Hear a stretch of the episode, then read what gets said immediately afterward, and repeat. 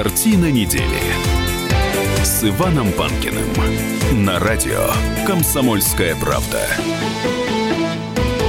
Пришло время поговорить серьезно. Здравствуйте, это Иван Панкин. Рядом со мной Николай Сванидзе, известный журналист, историк. Здравствуйте, Николай Карлович. Добрый день.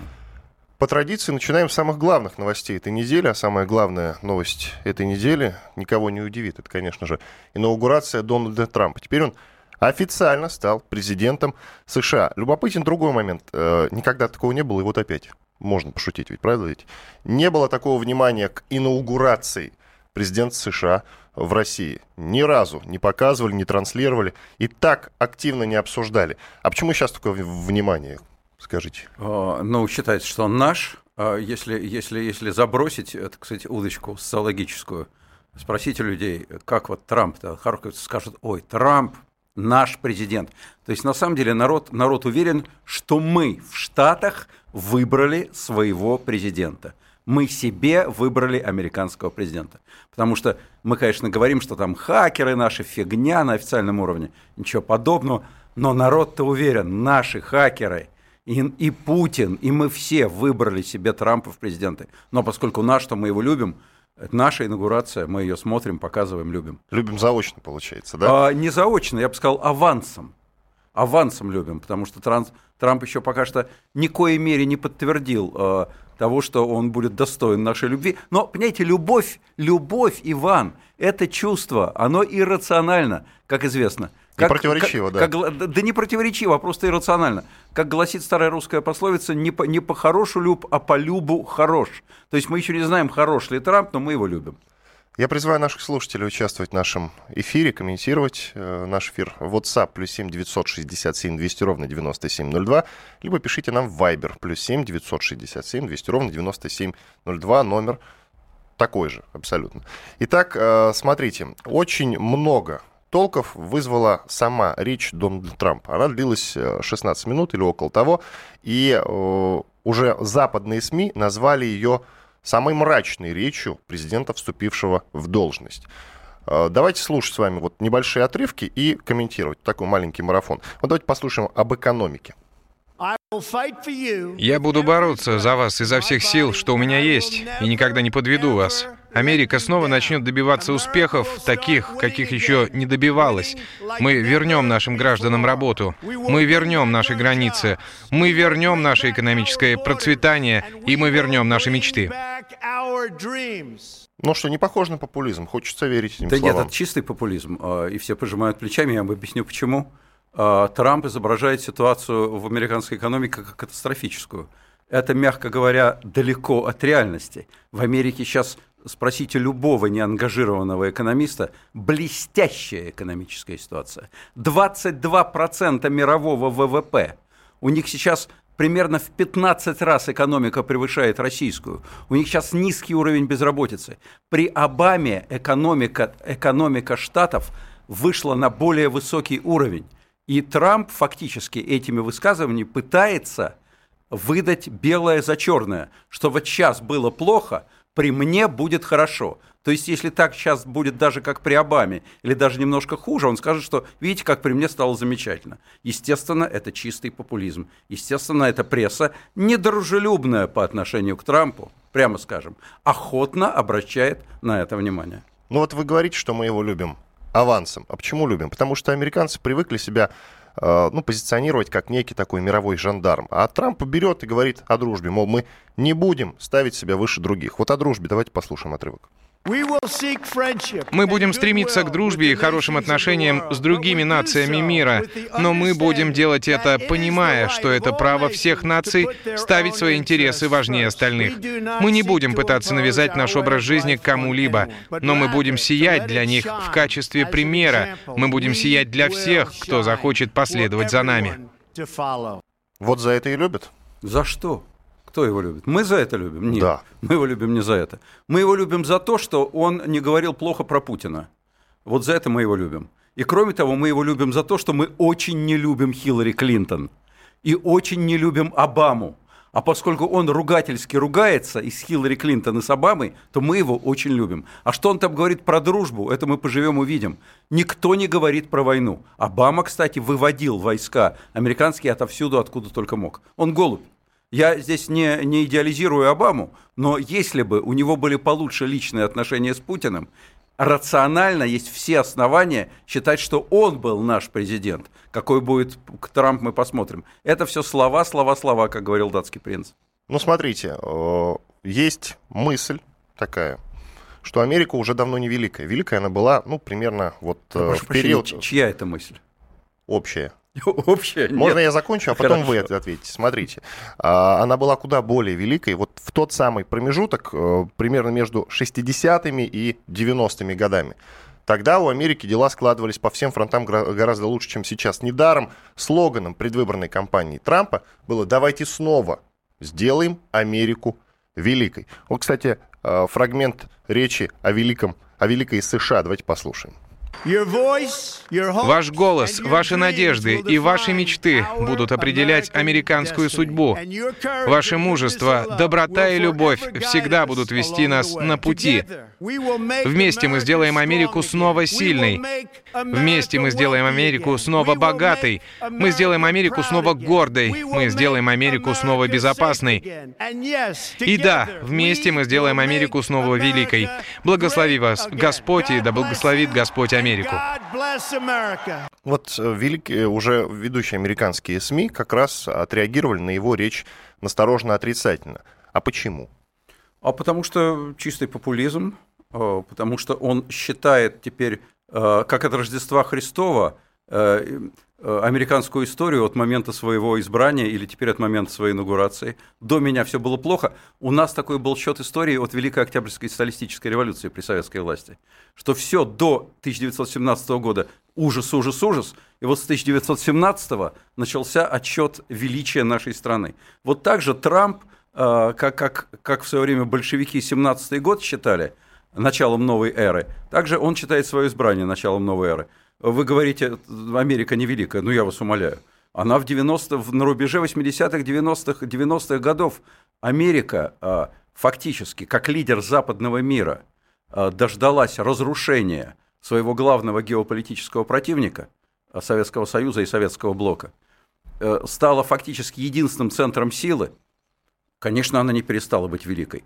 Однозначный лидер по экономике, по технологиям – по влиянию, по мощи всего человечества. И эта страна невеликая. А Россия великая страна, скажите? Да. Да.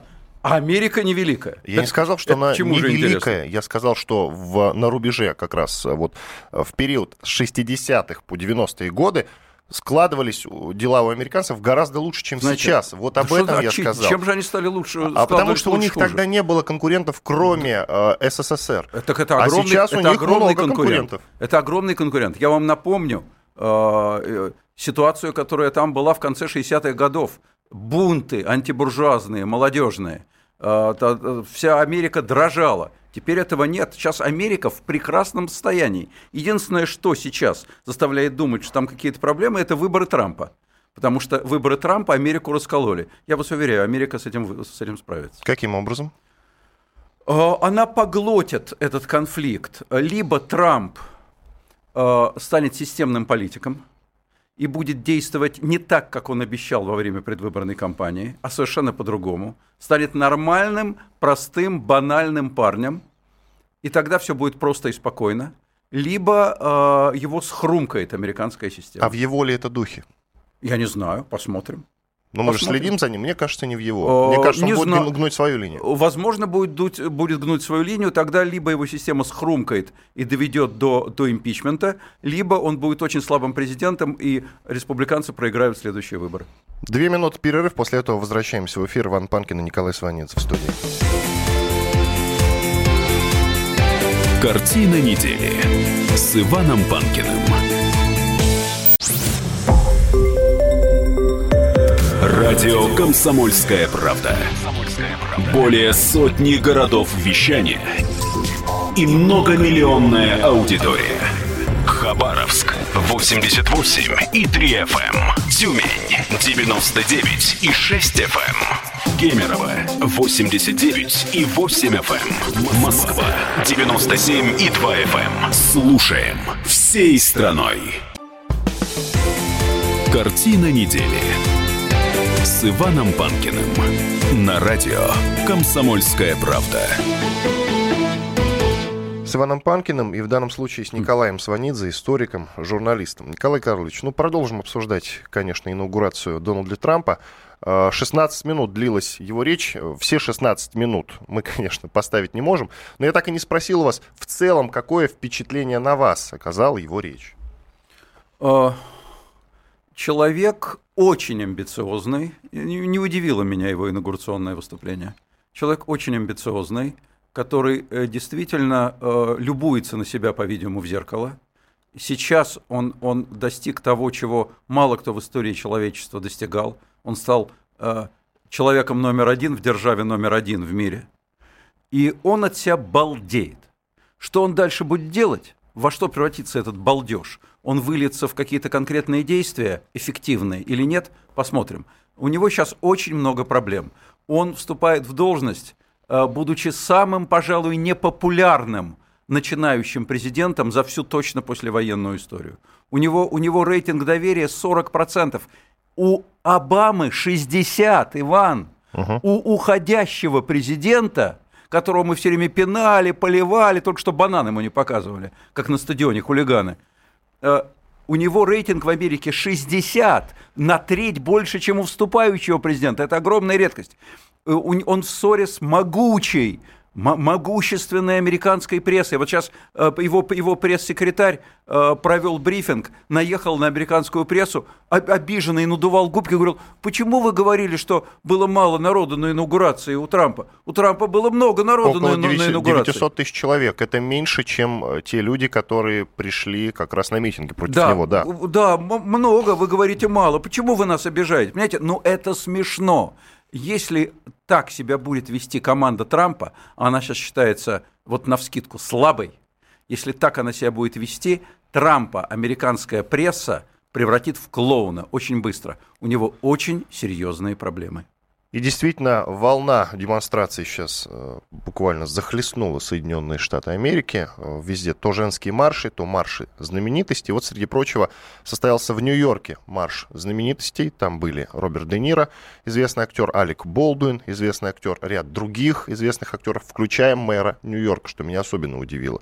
Он же сейчас уже напрямую подчиняется Дональду Трампу. А, спрашивается, почему он пошел на марш знаете, против там, фактического своего руководителя. Знаете, там, там, там э, не такая система подчинения, как у нас. У них там эти люди все избираются. А, мэр Нью-Йорка подчиняется жителям Нью-Йорка. Он подчиняется гражданам Нью-Йорка, которые его избирают. Губернаторы подчиняются гражданам своих штатов. Сенаторы подчиняются своим избирателям в штатах, которые их избирают. Там нет подчинения такого президенту. Президент президент поставил в известную позицию, все – нет, такого нет. А, это плохо. Он поссорился с американской, ну, у них нет понятия интеллигенция. Элита есть. Э, с элитой. Он угу. поссорился с элитой, в том числе с творческой элитой. Он подставляется. Ну вот он поссорился с Мэрил Стрип. Мэрил Стрип гениальная актриса. Она высказалась о нем вежливо, жестко, но вежливо. Он уже несколько твитов посвящает ругательской ругани в отношении Мэрил Стрип. Ну успокойся ты. Ты президент США. Тебе 70 лет, мужик. Она гениальная женщина, актриса с, с, с мировой славой. Успокойся, поцелуй ей э, на ручку. Все, забудь. Вот ему не имется. Вот э, его вот этот странный, я бы сказал, темперамент, который сработал скорее, как мы выяснили, по факту ему на пользу во время выборов, я боюсь, ему как президенту на пользу не пойдет. Среди прочих высказался и Алек Болдуин, известный голливудский актер. Э, прямо перед инаугурацией Трампа он передразнивал, уже тогда еще будущего президента США. Э, давайте послушаем, как передразнивал. Хочу поблагодарить всех людей из департамента полиции Нью-Йорка, которые помогли организовать все это. Спасибо вам. Я просто хочу сказать, я здесь стоял на ужасном холоде, очень долго. Мне нужно пойти в туалет, чтобы пописать. Но я терплю, я терплю, я не описываюсь. Ведь мне сегодня вечером идти на торжество в российское консульство. так что я дотерплю до него. И когда я доберусь до российского консульства, я буду писать очень-очень долго. Буду писать дольше, чем когда-либо в моей жизни. Я хочу сказать три вещи очень быстро, потому что есть еще много людей, которые хотят подняться и поприветствовать и высказаться. Первое. Дональд Трамп, Стивен Беннон, Майк Пенс и все эти люди из администрации Трампа, они считают, что вы сдадитесь. И вы сдадитесь? Одного они не понимают, что нью-йоркцы никогда не сдаются. Можете говорить все, что угодно об этом городе, но нью-йоркцы никогда не сдаются. Вы будете биться? У нас будет 100 дней сопротивления. Превосходно. Алек Болдуин, голливудский актер выступления перед инаугурацией Трампа, он передразнил тогда еще будущего президента США. А, вот пока мы слушали его выступление, вы улыбались, я нет. Почему? Ну, потому что это забавно. И, э, во-первых, э, Олег Болдуин, э, знаменитый тоже актер, звезда, он жесткий мужик, это известно. От него, кстати, тоже прессе доставалось, он там чьи-то камеры бил, когда, когда к нему там подваливали. А, и, и под язык ему податься не нужно. Но здесь, понимаете, что интересно еще? Вот эта вот связка, он же не случайно помянул российское посольство. Или российское Это был мой следующий вопрос. Да, это ведь не случайно. Вот эта вот связка, в которой обвиняют Трампа, связка с Путиным, связка с Россией, очень невыгодная связка. А ложные эти обвинения, очень может быть, но пойди теперь от них отмывайся. Это, это э, одно из тех, од, а, одно из тех грузил, которые висят сейчас у Трампа на шее. И ему будет очень сложно от этого избавляться. Вот они собираются устраивать некое сопротивление. А зачем? Ну, как Вот что оно даст? Ну, он говорит, они, э, несколько актеров говорили о сопротивлении. Мы будем биться до конца. Вы сдадитесь? Нет, мы не сдадимся, кричал возмущенная ну, то толпа. Есть, то, то, есть, то, то есть они будут э, вышучивать Трампа, они будут изображать его клоуном. А, в этом у них очень большие шансы на успех. А какие, какие именно шансы на какой успех, я вам скажу. Я вам уже об этом говорил. Сделать его слабым президентом, сделать его президентом, над которым смеются – Э, сделать так, чтобы он вошел в историю одним из самых слабых, неудачливых президентов, чтобы он пожалел о том, что вообще победил на выборах, и чтобы об этом пожалела республиканская партия, которая с треском в этом случае через 4 года проиграет демократам. И 4 года и 4 года они будут заниматься не политиком, не улучшением своей собственной жизни, не помогать своему президенту сделать свою жизнь лучше, а всячески мешать ему. Вы знаете, Алек это. Болдуин, Мэрил Стрип, э, там Э, другие звезды, они не должны помогать своему президенту. Они должны делать свое дело. Значит, э, они мон- сейчас не своим делом явно Монтер занимаются. должен монтировать. Значит, актер должен играть. Но они общественные деятели. Если им то, что говорит Трамп, то, что он, на их взгляд, собирается делать, не нравится, они вправе в Америке действует свобода слова, они вправе это говорить громко, во всеуслышание, так, как хотят. Это не нарушение американской конституции, американских законов.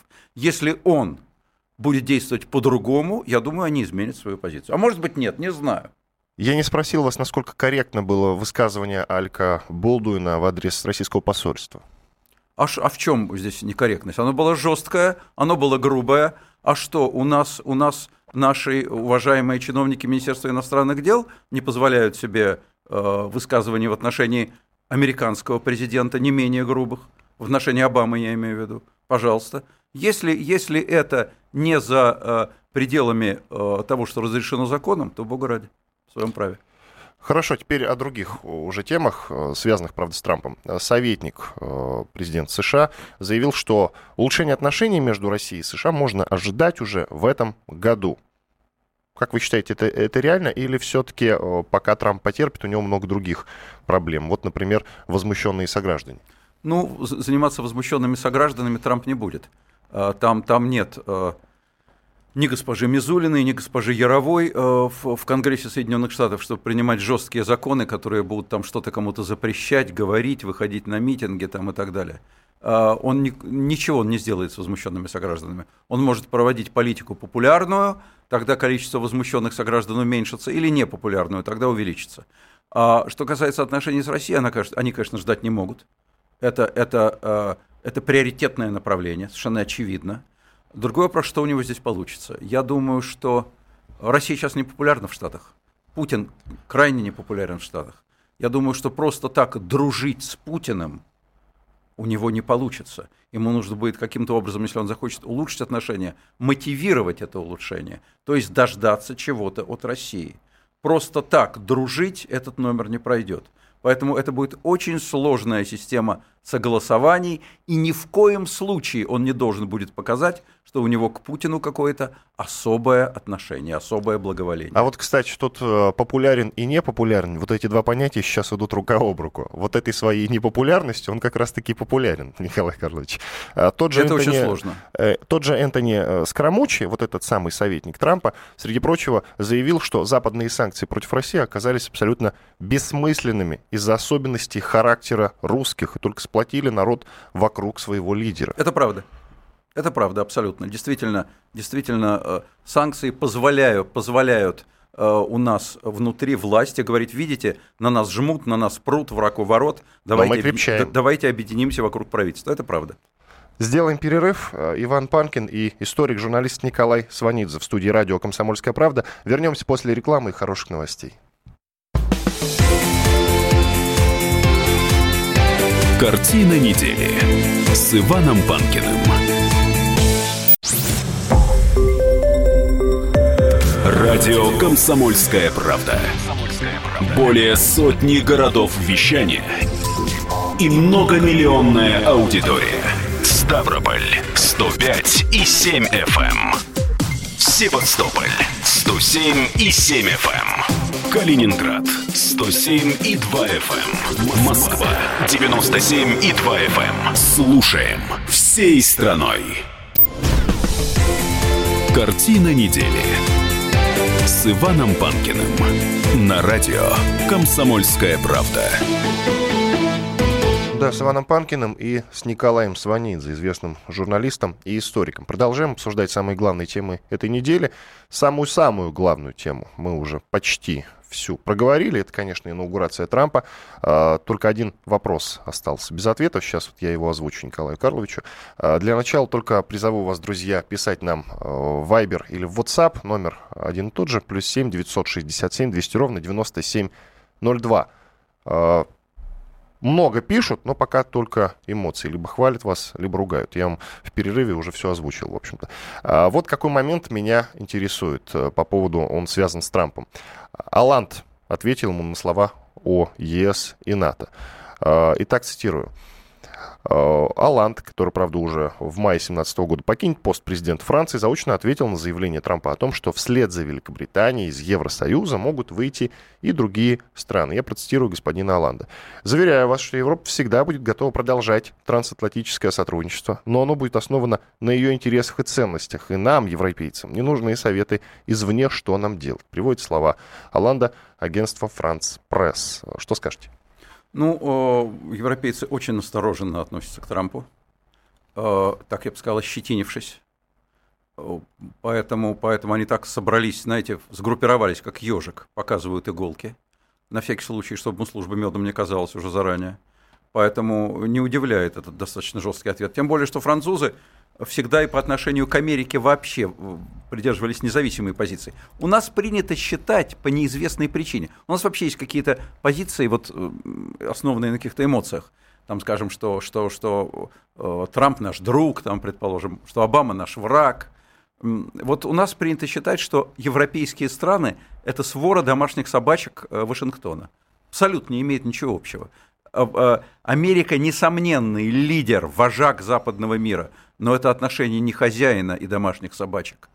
Это отношение, я бы сказал, лидера и, э, и его сторонников, его соратников, из которых каждый самодостаточен.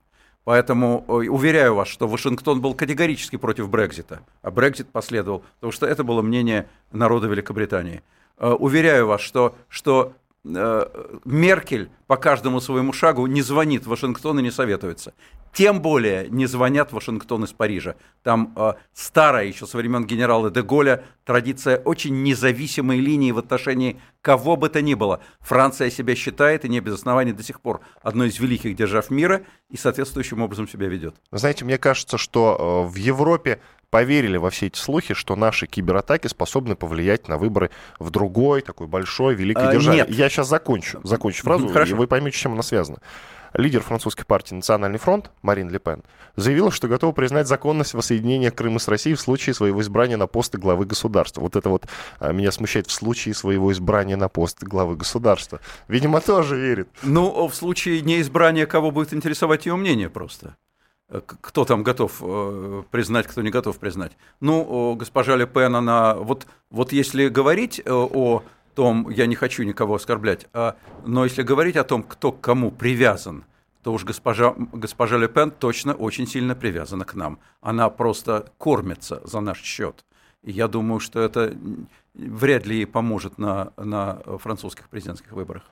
Понятно. Теперь к другой теме. Э, прицепились к Сечину. На этой неделе стала э, активно обсуждаться его поездка э, в машине, в автомобиле с мигалкой почему-то. Последовал от телеканала «Дождь» запрос к Леонтьеву, который является пресс-секретарем Роснефти. Соответственно, это, это человек, который ведет на Первом канале программу «Однако». До сих пор уже много-много лет. Считается, что он человек интеллигентный и ни за что бы себе такого не позволил. Но вот телеканал «Дождь» обратился к нему за логичным комментарием. А он ответил, идите в самом известном направлении. Я целиком полностью цитировать его не буду, но э, когда я увидел э, вот эту смс да, ответ Леонтьева «Дождю», у меня волосы встали дыбом. Что, как вы прокомментируете всю эту историю? И Сечина э, с мигалками, и, э, соответственно, ответ э, господина Леонтьева. Ну, выбор, выбор здесь слов господином Леонтьевым, в общем, свидетельствует о том, что он знаком с какими-то э, традициями русской культуры. Фаина Георгиевна Раневская в свое время, когда к ней пришли пионеры, она примерно так же сказала и тоже слово употребила. Пионеры взялись за руки и, и пошли вот, вот в это место, в которое направил как раз э, господин Леонтьев. Э, поэтому ну, он достаточно отвязно всегда разговаривает, просто потому что он в Роснефти. И он прекрасно понимает, что пока он в Роснефти, и пока э, он под э, Игорем Ивановичем Сечиным, а Игорь Иванович Сечин пока под э, Владимиром Владимировичем Путиным, он может посылать э, Михаил Леонтьев кого угодно, в какое угодно место, и ничего ему не будет. Вот это просто, здесь в данном случае словесный набор, избранный господином Леонтьевым, это не характеристика Леонтьева, это характеристика того, какую роль в нашей системе играют государственные олигархи частности, первый из них Игорь Иванович Сечин. Вот Он в пишут. гробу всех видал, по большому счету. И, в общем, на его месте, наверное, каждый поступал бы так же, потому что он может себе это позволить. Ну, вы помните, да, что Путин называл его э, хорошим менеджером. Помните, когда ну, я звучала думаю, критика, по-моему, на какой-то пресс- пресс-конференции президента э, был вопрос в отношении Сечина, и э, Путин тогда отвечал. Я думаю, что он Все очень дело в том, что он очень хороший менеджер. Да, я сейчас прямую цитату, к сожалению, к своему стыду не помню. Мне вот, кстати, пишут, Иван, девственника из себя не изображай. Наверное, связано с тем, что я прямую цитату господина Леонтьева не дал. А вы знаете, я не хочу. не хочу, и все, не хочется мне этого делать. Но в целом, э, смотрите, в, в Кремле же уже отреагировали на эту историю. Песков ответил, что это не в компетенции Кремля. Вот так. Ну, действительно, в Кремле не раздают мигалки. Э, в, в этом смысле Песков сказал чистую правду. А где раздают? Давайте сходим туда. Николай честно, честно говоря, я, я никогда не ездил на машине с мигалкой, поэтому я не знаю, где их раздают. Понятно. А, прогремело и заявление Чубайса на Давосском экономическом форуме. форуме. Оно э, говорит об ужасе в связи с вступлением Трампа в должности. Он говорит, что наступит время перемен в этой связи. Вы что скажете? Ну, так же, как я не ездил на машине с мигалкой, я не был и на Давосском экономическом форуме. Здесь э, Анатолий Борисович Чубайсу виднее, потому что он там был, и он приехал с определенным впечатлением, которым он и поделился. Он действительно сказал, что там настроения достаточно катастрофические – ну, как я понял, он не употребил этого слова, но, как я понял, такие истерические. Он имел в виду участников Всемирного экономического да, форума. Да, они испытывают ощущение ужаса в связи с избранием президента США Ну, вот я говорю про истерику, да. Но я думаю, что по совокупности от Брекзита, прежде всего от Трампа, ну, когда лидер, лидер э, мира э, непредсказуемый человек. Понимаете, Трамп ведь э, ощущение вот этого катастрофизма, оно связано не с тем, дружит он, с, будет он с нами дружить, не будет он с нами, с кем он будет дружить. Дело не в этом. Дело в том, что не знают, чего от него ждать. Всегда боятся непредсказуемости. А, поэтому, кстати, такое странное, я бы сказал, отношение к нам и к Путину. Его тоже считают непредсказуемым, нас считают непредсказуемым. Вот сейчас считают, что нас, непредсказуемых, в мире прибавилось. Нашего полку прибыло. Причем не за счет кого-нибудь с дуба рухнувшего, а за счет президента Соединенных Штатов Америки. И, конечно, и это тех э, вполне системных людей, которые присутствуют на Давосском экономическом форуме, не может не тревожить. Эта тема прошла практически незамеченной. Но я ее взял, потому что э, это ваша тема, что называется. В России предложили ввести наказание за отрицание Октябрьской революции. Угадайте, кто предложил? Неужто ну, Геннадий Андреевич Зюганов? Коммунисты России, конечно. А как же ее можно отрицать-то, я не понимаю? А, Она же была. Я сейчас озвучу вам как. Итак, предлагают принять закон об административной ответственности за отрицание исторических фактов и искажение характера событий, касающихся Октябрьской революции 17 года. Свои предложения партия направила председателю Думы Вячеславу Володину. Вот так. А сообщил об этом заместитель председателя партии Сергей Маленкович. Ну, здесь э, главный вопрос стоит в том, кто именно будет устанавливать эти факты э, и противоречия этим фактам. Понимаете, это сразу начинает попахивать кратким курсом истории ВКПБ под редакцией лично Иосифа Виссарионовича Сталина. Все, что не соответствовало сакральному тексту, противоречило историческим фактам. Вот сейчас во фракции КПС, КПСС озвучат исторические факты, и все, что будет им противоречить, оно будет изменой Родине. А если они озвучат факт, что Солнце вертится вокруг Земли, то, то, то всякий человек, который будет говорить другое, он будет э, изменником Родины, нарушителем советских и, и российских законов и так далее. Вот, ну, это же понятно, чем дело пахнет. Ну, закон можно назвать головокружение от успехов. Ну, скажем так. Понятно. Тут, э, смотрите, э, смотрите. Председатель Комитета Совета Федерации по обороне и безопасности Виктор Озеров э, еще в начале января отмечал, что несистемная оппозиция предпримет попытки расколоть общество в предвыборный 2017 год, в который будет отмечаться столетний юбилей Октябрьской революции. Постарается использовать эти исторические события в свою пользу. Я, честно говоря, не знаю, как можно расколоть общество в годовщину Великой Октябрьской революции. Да нет, ну почему можно? Очень противоречивое событие в нашей ну, истории. Событие противоречивое, но чтобы сегодня общество Зоя расколоть. Космодемьянская, вспомните недавно. Зоя Космодемьянская тоже. Любое, любое высказывание по отношению к Зое Космодемьянской ну, не расколет вот. общество. Во-первых, во-первых, это вызывает гнев определенного очень ограниченного числа людей. Что бы ни сказать по этому поводу. Хвалить Октябрьскую революцию, ругать Октябрьскую революцию. Люди озабочены своим сегодняшним днем. Люди озабочены существованием своей семьи, своим заработком, налогами, ЖКХ и так далее. Какая революция, которая была сто лет назад? Что им про нее скажут, тому они и поверят. Что люди, это все э, профессора истории, что ли? Э, что там раскалывать? В гробу они видали эту революцию. Деникин или, или, или, или, или Фрунзе. Да какая им разница? Господи ты, боже мой. Сто лет назад было. Э, к тому же я не вполне понимаю у несистемной оппозиции, какие есть возможности медийные для того, чтобы что бы то ни было расколоть, кроме пары земляных орехов. У них, у них, нет, у них нет никаких рычагов воздействия на общество. Их не допускают на телевидение, их не допускают в, ни на одно серьезное средство массовой информации. Чем они будут колоть? Утюгом? А системная оппозиция? А системная оппозиция, она на то и системная у нас, она ничего не будет раскалывать. Системная оппозиция – это фактически продолжение Кремля, это продолжение партии власти, это, это фейковая оппозиция, никакая она не оппозиция. Она такая же странная оппозиция, как у нас вообще странное, скажем, разделение властей, как у нас своеобразная дума, как у нас своеобразная пресса, как у нас своеобразный суд. Вот такая же своеобразная у нас системная оппозиция. К событиям на Украине перейдем. Э, там решили переименовать порты ради разрыва с варварами. Это в продолжение декоммунизационной темы такой. Э, министр инфраструктуры Украины Владимир Милян поручил переименовать морские порты и объекты железной дороги. Свою позицию он объяснил необходимостью избавиться от любых воспоминаний об оккупации. У нас с вами секунд 40 до конца этой части нашей программы. Прокомментируйте, ну, пожалуйста. Ну, пока, пока у нас очень плохие отношения с Украиной, а они у нас очень плохие, а, Украина будет предпринимать последовательные попытки украинизироваться. Для них украинизация – это максимальное отделение от любой памяти о связи с Россией. Так будет. Я оговорился, у нас еще будет три минуты. Через, э, после небольшого перерыва мы еще с вами будем иметь возможность продолжить обсуждать эту тему. Уходим на перерыв.